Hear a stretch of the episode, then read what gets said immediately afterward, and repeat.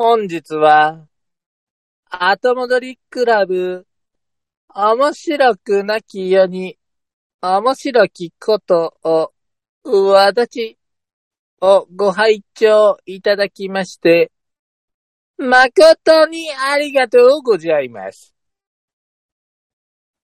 ご拝聴の皆様に、迷子のお知らせをいたします。ペーターちゃんという40歳ぐらいの男の子を探しております。メガネをかけた小太りの短パンを履いたペーターちゃんをお見かけの方は、サービスセンターかスタッフまでご連絡いただきますよう、よろしくお願いいたします。いや繰り返します。やめてくれ。もうやめてくれ。ペーターちゃんという40歳ぐらいのおじさんを探しております。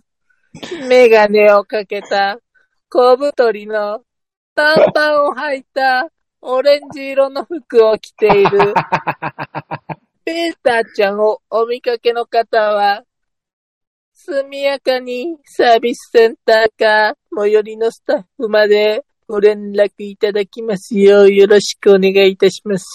やめやめろよ、個人情報よ。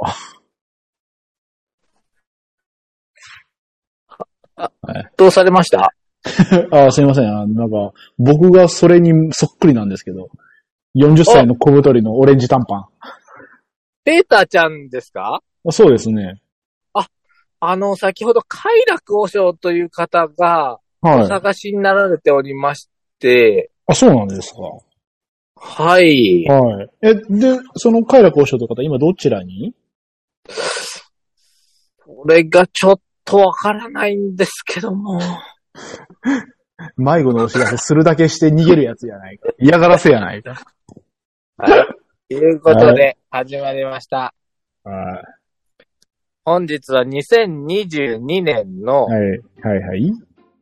8月の27日そうですね。土曜日でございます。はいはい。皆様、迷子になったことなどありますか？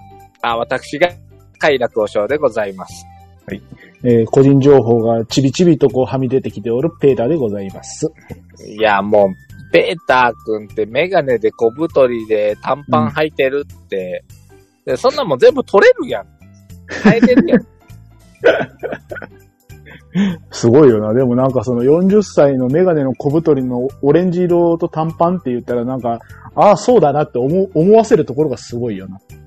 まあね、うん。君はもうそれ以外を、なかなかお召しになられないからね。そうでもないけどな。いやー、そうでしょ。うんで、ここ一番の時って絶対その格好してくるやん。オレンジと、別に俺な、その中であの、春夏秋冬短パン履いてるわけちゃうぞ。いやいや、履いてるでしょ。履いてねえよ、さすがによ。そうか。だいたいラジオの収録で、対面で撮るときいつも半ズボンじゃないか。それあら寝巻きだよ、バカ野郎。寝巻きの捨ててこだよ。ほら見ろ、春夏秋冬で巻きの捨ててくだろいや、冬はさすがに寒いからジャージ着ていってんじう。今もどうせ半短パンなんでしょ？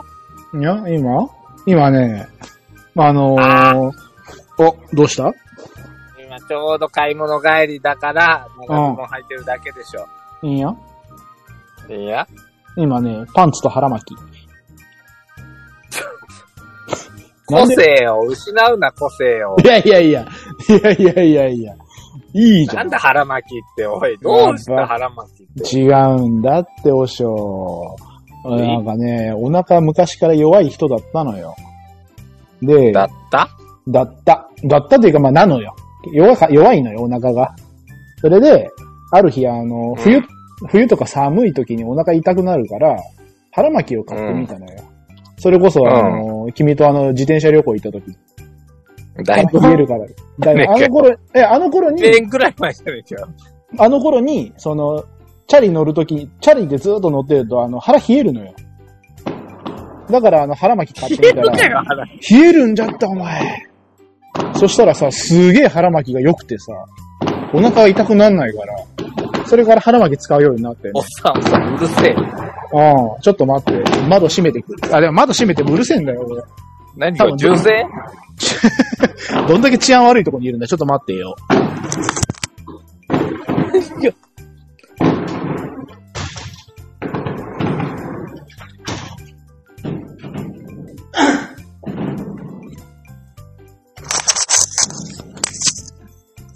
ダメだ、閉めてもうるせえわ。これあれですね、あの、どっかあの、どっかの中国人があの、個人、個人用の打ち上げ花火打ってるやつですね。何やってんの？わかんない。まあなんか多分ね、お祝い事とかそんなんで花火とかあげちゃう人たちだからさ。とりあえずね、まうんあ、静かになりましたよ。うん、いや、今もう、あの、個人用の打ち上げ花火だから、別にあの、そんなあの、花火大会みたいに長時間にはやんない。そうな。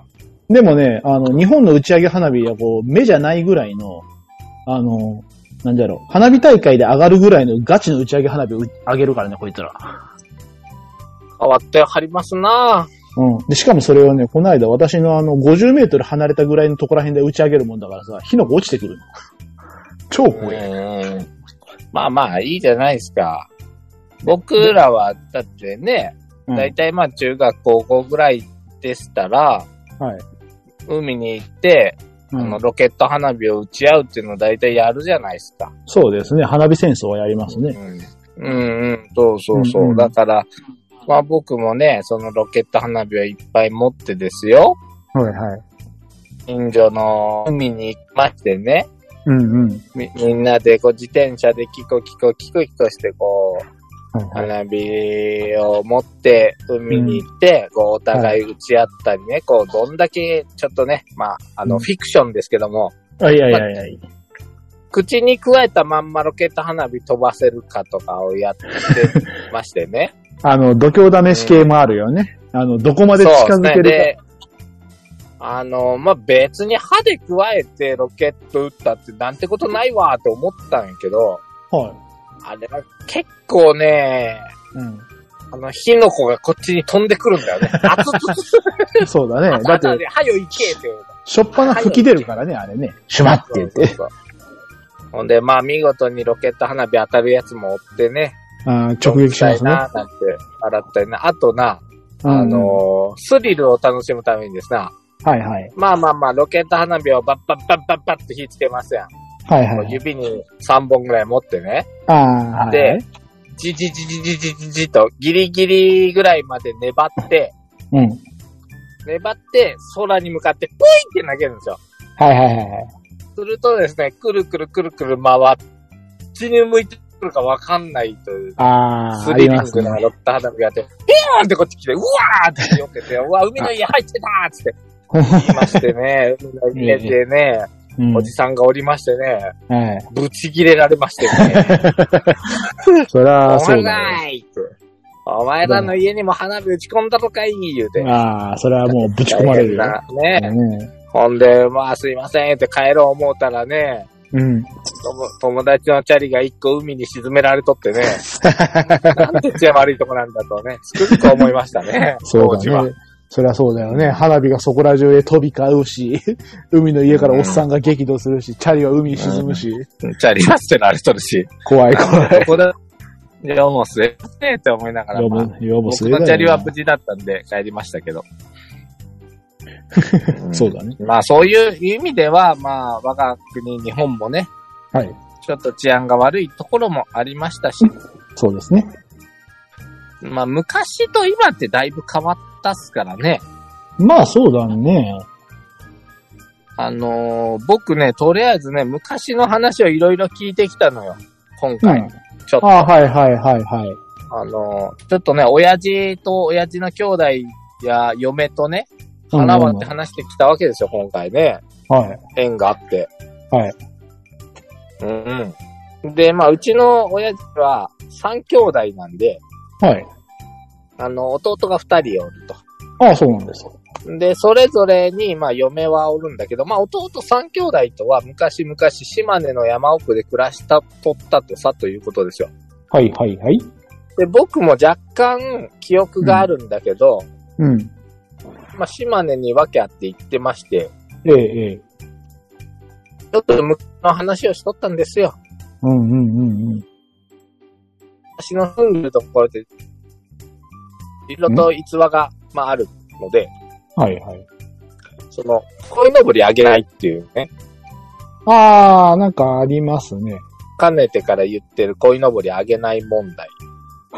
う んそれから、あのー地名の由来も教えてもらって。二つの地名が合体して今はこういう名前になってんだよ。で、この名前っていうのはこういうことしてたから、この土地にはこういう名前があってと。うん。まあいろいろ聞く中でね、やっぱ面白いかなと思ったのが、あの、うんお米を作った後刈るじゃないですか。借りますね。で、当時は乾燥機とかないじゃん。あんまり。はいはい。ありませんね。なんで、まあ見たことあると思うんだけど、田んぼに、うん。葉咲きとか言うかな。葉咲きとかなんとかって言うんだけど、あの、あれでしょ？あの、木の、丸、木の棒で、そうそうそうそうそう。物干し竿みたいなの立てて、そうそうそうそうそうそう。そこに干していくじゃないですか。ありますね、あんなのね。ペーターさんのイメージではどういうの？その物干し竿みたいなのがダーッと。ダーッとあって、あの、ダーッとあるというか、なんかその、要は、あの、横に長い丸太みたいなのがピーンと立ってて、そこにあの、うんハの字に、ハの字にかけるというかね。そうですね。うん。まあ、逆部位にし葉咲き。葉咲きとか言うのかな？葉咲かけとか言うのかな？わしはもう名前までは知らんね。うん。ほんで、そうなんですよ。はい。まあ、ペーターさんのとこでは多分そういう、まあ、葉咲かけというんですか？はいはいはい。そうですね。鉄棒みたいな感じにしてかけていくでしょ？そうですね。うん。我が故郷ちょっと違うんですよ。あ、そうなんですはい。かはい。なんとですね、うんその葉咲きとでも言いましょうか。ちょっと名前わかんないけど、そはのい棒を、うん。まあ、鉄棒みたいなのをある程度の長さでは作るんだけど、うん。何を思ったかですよ。うん。これ、上へ上へと行くんですよ。上？上。あ、10段とか15段の葉咲きを作る。ええすごいっしょ。そんなのにあの、スペースないの？いや、あるでしょ。だってた、た、田んぼだからさ、広いでしょ。うん。で、おじさんらも言うんよ。うん。なんで上行ってたんだろうって。あれ、めんどくさいんだと。あの、下から、せーのって投げるんやって。で、上で、ういって取って、で、かける。うんで、しかも、すごいなんか、めんどくさいのは、うん。まっすぐ立てちゃいけない。え？えか風向きとかを考えて、ちょっと傾けて、あ10段とか15段ですよ。結構な高さですよ。そうですね。10段、15段いたらね。地元の風物詩で、まあ、段々から飛び降りれる、飛び降りれたらいいとか、なんか、そういう遊びもしてた、言うてね。ほほー昔の遊びを聞いたりしてね。で、はいはい。なんで上、上に行ってたんだろうって、わかんねえなーって言ってた。しんどーって言った ね。投げ上げるのもしんどいし。へえ、やっぱりあで、れだねそれ。を、うんう。ん。終わった後、うん。穂を取った藁をうん。畑に積んどくわけですね。うん、うん、うん、うん。うん。で、これ独特の積み方またしまして、また。うん。なんかお家みたいに積むわけよ。うち？うん。なんか立ててぐるーっと回して、その上に傘のようにバーって乗せていくの。へえ。うんあ、なん、なんか、それはなんか聞い聞いたというか、見たことある写真で見たことあるかもしれない。あ、そうそうそうそう。これをですね、うん。あの、かの地では、はい。置いておくとですね、はい。い、イノシシがやってきて、だいたい巣のようにしちゃうんですよ。ああ、はあ、はあ、はあ。うん。いうことで、これの名前をなんと、うん。獅子の巣ということで、獅子巣って言うんですよ。シシス。すすす。スススですか？そう。そして、出雲弁ではこれを、すすすと言います。スススですね。すすすです。はいはい。スススですね。なんか大体わかるわ、その、スススははい。で、ちょっと今日はね、君に会えなか、会えないんだけど、はい。すすをイメージした和菓子があるの。すすすの和菓子があるの？すすすをイメージ。その、うん、その名も、島根メーカーすすすです。そうだろうねぜひ食べて欲しかった。ああ、残念だね。届かないんだね、それは。すすすが届かないんだよ。はい。ただ、まあ、ちょっと職場への手土産は、このすすすを大量に買ってきて、そうですね。あの、たこれがうちので、うん、伝統の製法だよと。ああ、いいじゃないの。それから、まあ、かつてね、僕母親に、その、お地元のお祭りでは、はい。えっ、と、茶立てババアと番内っていう人がいて、はい。まあ、僕らが、あの、女装して、お茶を無理やり飲ませてきたり、捕まえて叩いてきたりするっていうのが、まあ、うん地元の伝統文化らしいんだけど、うん。もうこの文化っていうのは本当限られた地域だけやって言われて、へえ。嫁いできたね、よその嫁とかは、うわ、それはそっちだけで、こっちは、その、竹番内と、なんとか番内って言って、もう竹持って走り回る番内さんと、なんとかがいたよ、とか言って、もう、そうなんだ、つって。へえ。こんなんさ、もうインターネット載ってないぐらいめちゃくちゃローカルなんよ。で、なんかねあの、さらに言ってたら、三男はさ、いや、もうその番内もいたけど、うん。なんて言ったかなああ、高花麺もいたよっていうの。高花麺。高花麺？高花麺って何って言ったら、あの、天狗みたいな鼻の長い麺をかぶったやつもいた。鼻が高い高花ね。そうそうそうそうそう。ほっほう。なんでこんなのおったんって言ったからね、いや、神社とか行ったらおってなーって言ってて、ま、祭りがあると、うん。もう当時は夜通しやってたと。はあ、はあはあはあ、ああ、もう明け方までずっとお祭りやってて、何してたのって言ったら、うん。神楽って言ってた。ああ、ああ、ああ、ああ。もう神社では神楽をずっとやってたよって言って。うん。わまあ、島根とか備中とかね、神楽有名ですけど、わそういうのが本当にさ、地元に根付いてたんやなって、すごいもんだねす。ごい面白いなって言ってて、神楽もまあずっといろんな演目があるけど、必ず最後にまあ山田のオロチをして、あ、絶対にね。なんか、うん明け方になって、まあ帰るなぁ、言って、も大体まあ自分ら子供やったから寝とったけどなってうん。言ってた。へえ。ちょっとね、面白いこと言ってたのよ。はい。最初はまあいろいろあるんだけど、結構見たのは、神楽の中で見たのが、うん。クダラと白木とコウクリの戦いを神楽でやるって言ってたの。へえ。え、ちょっと待ってって思わない？うん。クダラコウクリなんじゃらって言ったら、朝鮮半島のことを言ってますよね。そうだね。うん、朝鮮半島の人らが、まあ、うん。出てくる神楽がある神楽。うん。で、ちょ、あのー朝鮮半島の人を鬼に見立ててやっつけるんだって言ってたの。うーん。おやおや？おやお。うーんさらにうちの近くの神社には、はい。本、本台？本、本神、本宮があって、本宮？うん。そのすぐ右後ろに、うん。うん。韓国式神社があったよって言ってるんですよ。ほう。え？と思って。え、なんで？って、ちょっとその辺詳しく聞きたいと思って。うん。でもなんか、理由はわからんけど、それはもう大大陸から近いから、いろいろなものが中国どころか韓国から渡ってきてたんだ。まあまあまあ、私の地元は島根県ですから、まあまあね。うん。まあ、神楽とか、出雲とか。うん。で、まあそういうのあるんだって言って、だから昔からそのね、韓国の人とかたくさん来てたというような、まあやっつけたり仲良くしたり、いろいろ文化交流があったんだっていうのを教えてくださいましてね。へえ。なんか、おーなんかそう面白いな。ちょっとこういうのやっぱさ、誰も教科書とかに書いてなかったりするんやけど、うんうん。生きてる人がそういう話を教えてくれるのってすごい面白いなと思って。やっぱね、地域の伝承とかってそういうのは、伝承ですよ、もう伝承の類ですよね。もうインターネットでそんな、チャタテパパーとか出てこんからね。そりゃそうだ出てこん調べたよ。はい。シシスってわかるかシシスって。知るか、そんなもん。うんで、なんか、そのはざかけみたいなもんな、派手場とか、みんな派手とか言ってたって言うけどさ、検索しても出てこないんだよ。そりゃそうだろうね。うん、面白いなぁと思って。うん。うん。島根は特になんかすごい集落ごとに伝承があるとかいう話らしいしね。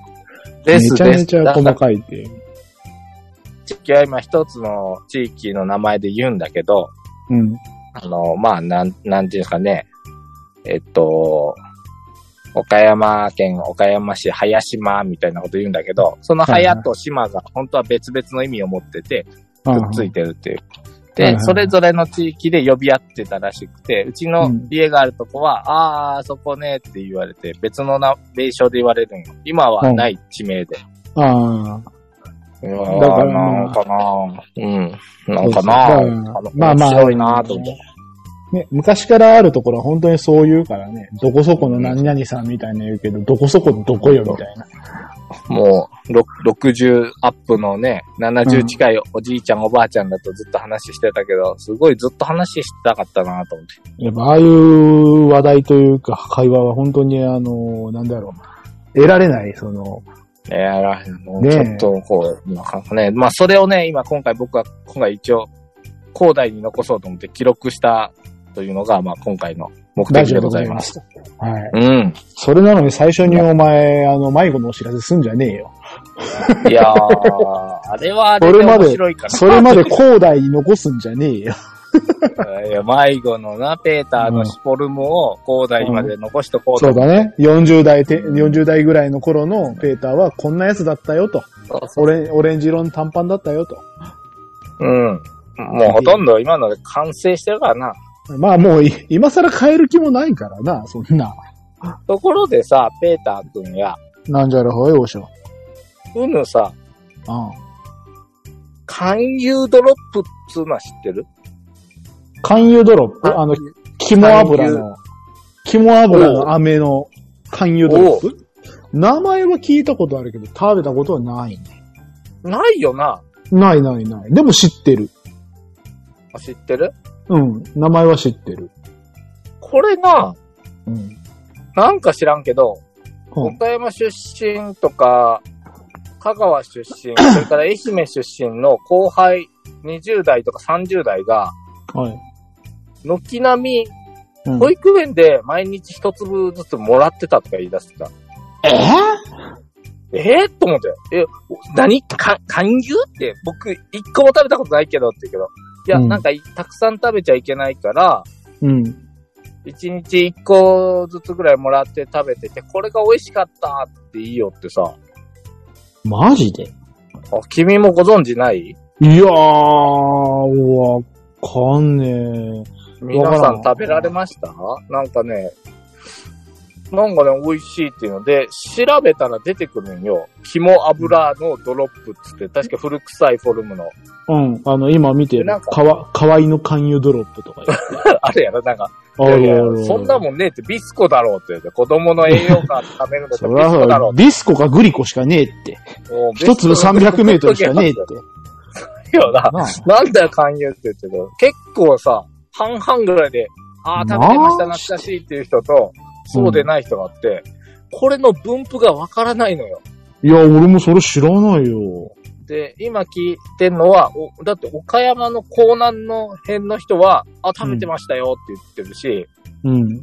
嫁は愛媛県の宇和島でも、あ、知ってる、食べたって言ってるよ。いや、俺、俺は食べたことないと思う。あ、そう。で、僕は、子供の頃は、山陰だったけど、知らねえなと思って。ビスコ？ビスコも食ってないけどな。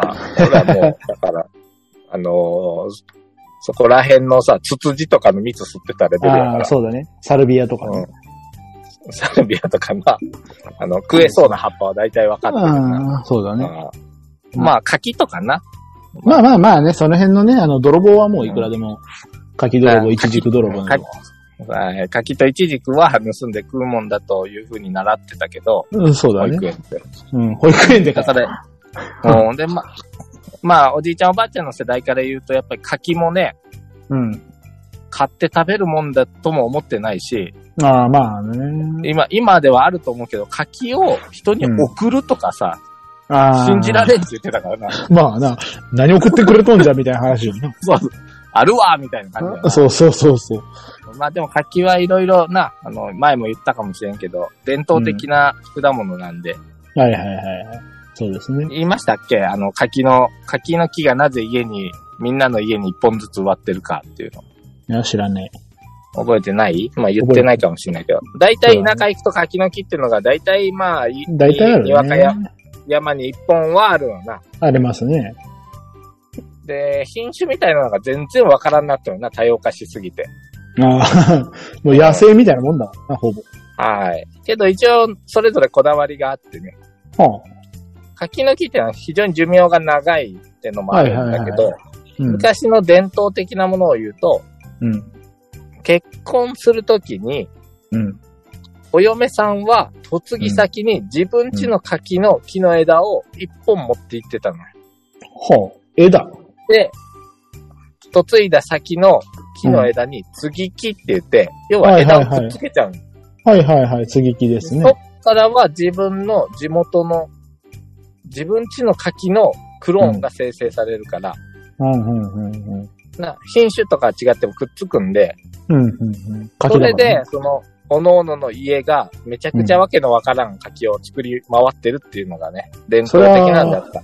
それはもう、もうね、うんもう多様化しすぎるわな、そんなやり方 でぐっちゃぐちゃまあ、昔はね、皆さん、ああ、家に、まあ、おじいちゃんばあちゃんってのは絶対、ああ、家にあったな、3本あったとか言って、まあ、でも全部切ってしまったわ、とか言ってたけど、うん。そういうね、文化もあったんやで、っていう話を、もうしとった。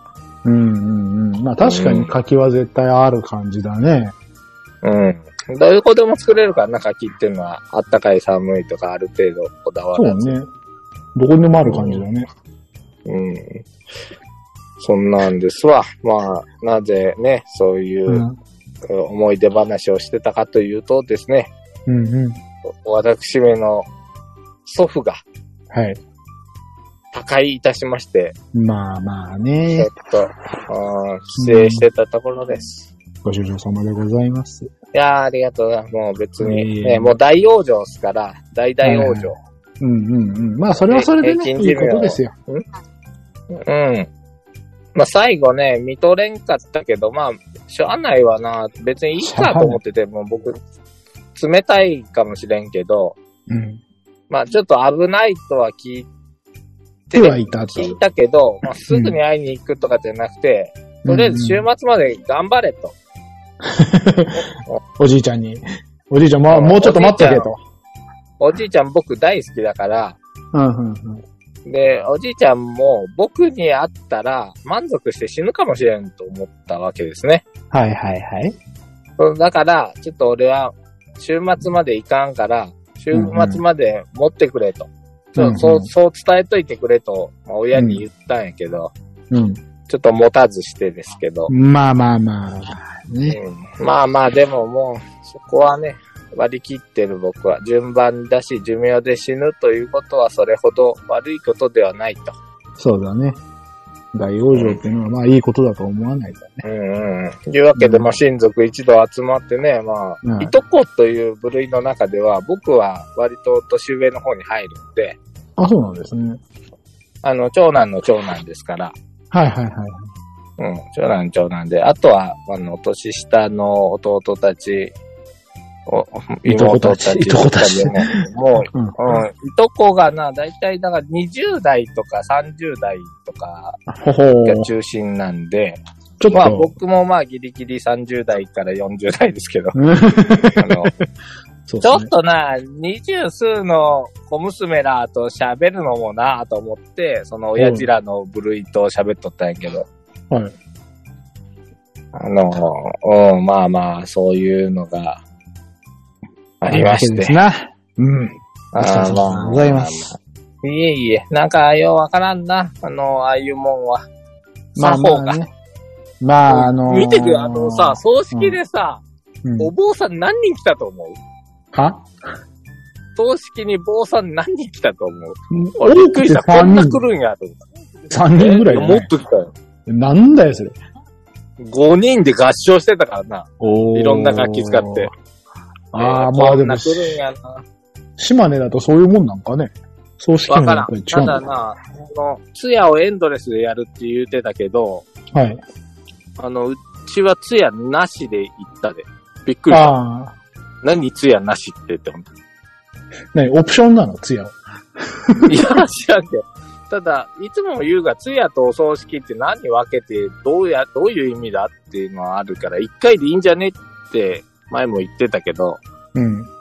それで字で言ったからな。字で言ったから、さすが、さすが和尚の親が、親だけあって。そうそうそう。それからな、なんかな、じいさんからまことしやかに、ああ。あのわしは戦争に行った時に、うん。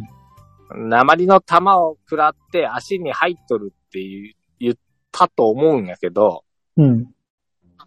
ちょ、兄弟、要は親父たちに聞いても、うん。戦争行ってないぞとか言ってあれえ？あれなんか武勇伝のように語ってたような気がしたんやけどなと思ったけど、なんかな、うん。ほんで、まあうん仮装するわけだから、そうだね。ここの真偽が確かめられるだろうと思って、僕はワクワクしながら仮装を待ってたんだよ。はい。そうはそうは。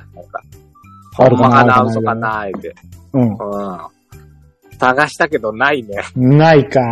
ないね。鉛鉛はさすがに仮想の温度じゃ溶けないか。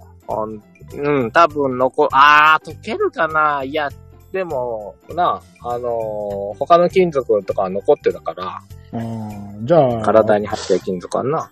じゃあ、やっぱあれかな、溶けてなくなっちゃったのかな。まあ、皆さんが言うには、嘘だと。ね そんな戦争、確か言ってねえ。多分。い言うまあ、たげな。そんなこんなですよ。うんうんうん。うん。いいね。まあまあ、それはそれ、これはこれですよ。そうですね。いやうんいいんじゃないですか。残りでな6人ぐらいだしね。あの、うん親戚一度集まるじゃん。はあたり一体見渡すじゃん。い。はい。なんかさ、うん。おじいさん、おばさんもいっぱいいるのよ。そうだね。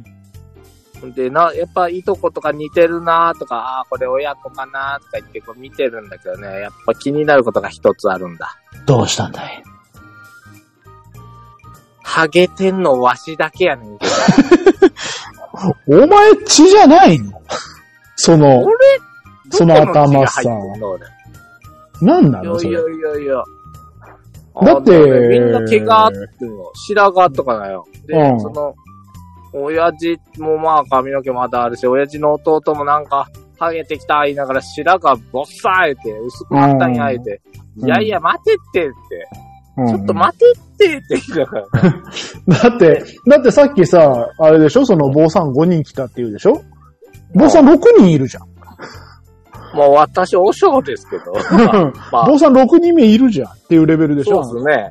一番磨き上がってたのは僕じゃないかなと。あで、そういうの一台飛んでくるとかいうが、あ。はいまあ、ハはい。ゲとか白髪の。まあまあね、なんかね覚醒遺伝がね。ば、じいちゃんは。ことか見渡してもさ、全然あるしさ、と思ってうん納得いかんなと思って、何俺、何俺、どっから湧いてきたのこの血。いや、どっからなくなったの、ね 湧いてないんだ。どこで、どこでその何か、転移、転移か転写が起こったんだよって、こ後天的すぎるわ。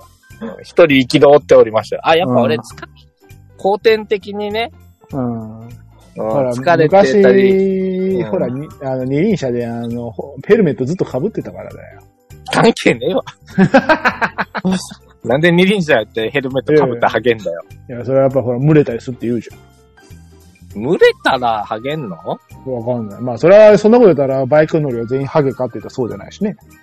そうだよ。お前は、お前にはどこの遺伝子が入ってるそれなんやな。ちょっと俺、ちょっと血筋を塗りたかったよね。あんた血筋もやったかな家系やったかな家系やってる、家系図やってるし、俺は孫うことなきあの、うん。あの、おじいさんの子子供であると。孫でございます。はい。うん。おしょう、お仕事ございます。はい。あの、おしょう、あと4分切りましたよ。あの、じゃあ、あの、なんか面白い、中国の面白い話をして締めてやってください。中国の面白い話って言ったじゃん。あ、ちなみに、そうだな。勧誘ドッグの分布を調べてみようかな。ああ、いいんじゃないですか？うん。そうそう。今さ、岡山もコロナが増えててさ、大変じゃん。はい。今ついに中国もね、まあ私のいる、その町というか市も、うん。こう、コロナが出てきたっていうことで、今、あの、その、市、市民が全員、市民全員、検査をしなさいと。一、あの、今日か明日にみたいな。ほうほうほなって、もうみんなワイワイワイワイ、その、そこら中にその検査所があるんだけど、あ検査、うん検体取るとこが。もうみんな長蛇の列で頑張ってんのよ。ほんう。で、うん。いや、そんなにやらなきゃいけないって何人出たんだと思ったら、5人。すごいね。徹底的にやるな、中国は。徹底的に。市内に出た瞬間にもう5人出たら一気にやるし、例えばもうその、どこかのその、アパートとかマンションで一人出たらマンション全員あの、封鎖するとかさ、マジでやるらしいから。すごいね。うん。いや、日だから、本とか、岡山ゆるゆるやからね。まあ、まあ結局だってほら、なんかその、皆さんモラルある行動をみたいな感じで行くからさ、うん。しゃあないよね。まあそんなこんなで、私もあの、せ昨日か、あの、検査やったんですけど、中国の検査ね、すごいからね。あの、えあの、普通日本でさ、あの、検査って言ったら鼻ズゴーって、あの、わ綿棒さして痛いんだけど、うん。中国の検査で、はい、口開けてって言うから、口開けたら、ほっぺの内側とベロちょいちょいちょいちょいって言って、はい、おしまいって言って。ああ、まあそこで取れるもんな。なんで鼻に突っ込むんだろう。うんいや、それはあの、そのウイルスがいっぱい取れるからだし。ああ。だから、ちょいちょいってやって、陽性になる人ってもう相当ウイルスが出てるから、あそもそもや、もうその人はやべえっていう。鼻ズボをやったらもうちょっとウイルスが取れるけどねってやつなんだけど。うんうんうん。なのにね、で、今、アプリで管理されてて、アプリで、あなたは陰性ですとか、いついつ検査しましたってのはわかるんだけど、俺昨日な、うん昨日の朝にやったはずなのに、未だに陰性のあの、結果が出てこなくてさ、陽性じゃね？これ放置されてんじゃね？みたいな。陽性じゃね？おめえ、なんか戸籍じゃないけど、生粋の市民じゃないからじゃね？まあまあ、日本人とは書いてあるからな、それには。だからないがしろにされてんだろ。お前、お前らは後だ、みたいな。とりあえず市民が先だ、みたいな。いや市民っつったって何何百万人いるのか知らんからな。うん。まあ、大きい都市ですからね。そうですね。というわけでもう1分切りましたんで、とりあえず締めとこう。というわけで今日も最後まで聞いていただき誠にありがとうございました。また動画をお会いいたしましょう。さよなら。って言っときゃいいんだよ。とりあえず。はい。はい。はい。まあ、あとはもう切れるまで話しておしまいです。もうすぐ切れるやろうけど。もう何も言うことございません。まあでも、岡山マジでコロナ大丈夫かい？まあ、とりあえずなぜか僕らは全然なりませんね。いやー、なんかね、ならないならない。なんか本当に誰がなってんのって思うけど、なるよね。なんか、まあ、なってるよ。身、身、身の回りいっぱいになってきよる。あ、ほんま。やっぱ増えてはいるんだな、うじゃあ。ああ、もう濃厚接触や、もう感染したいのは結構おるんやけど。あ、おるんだ。幸いうちは誰一人感染してません。まあね、うちもし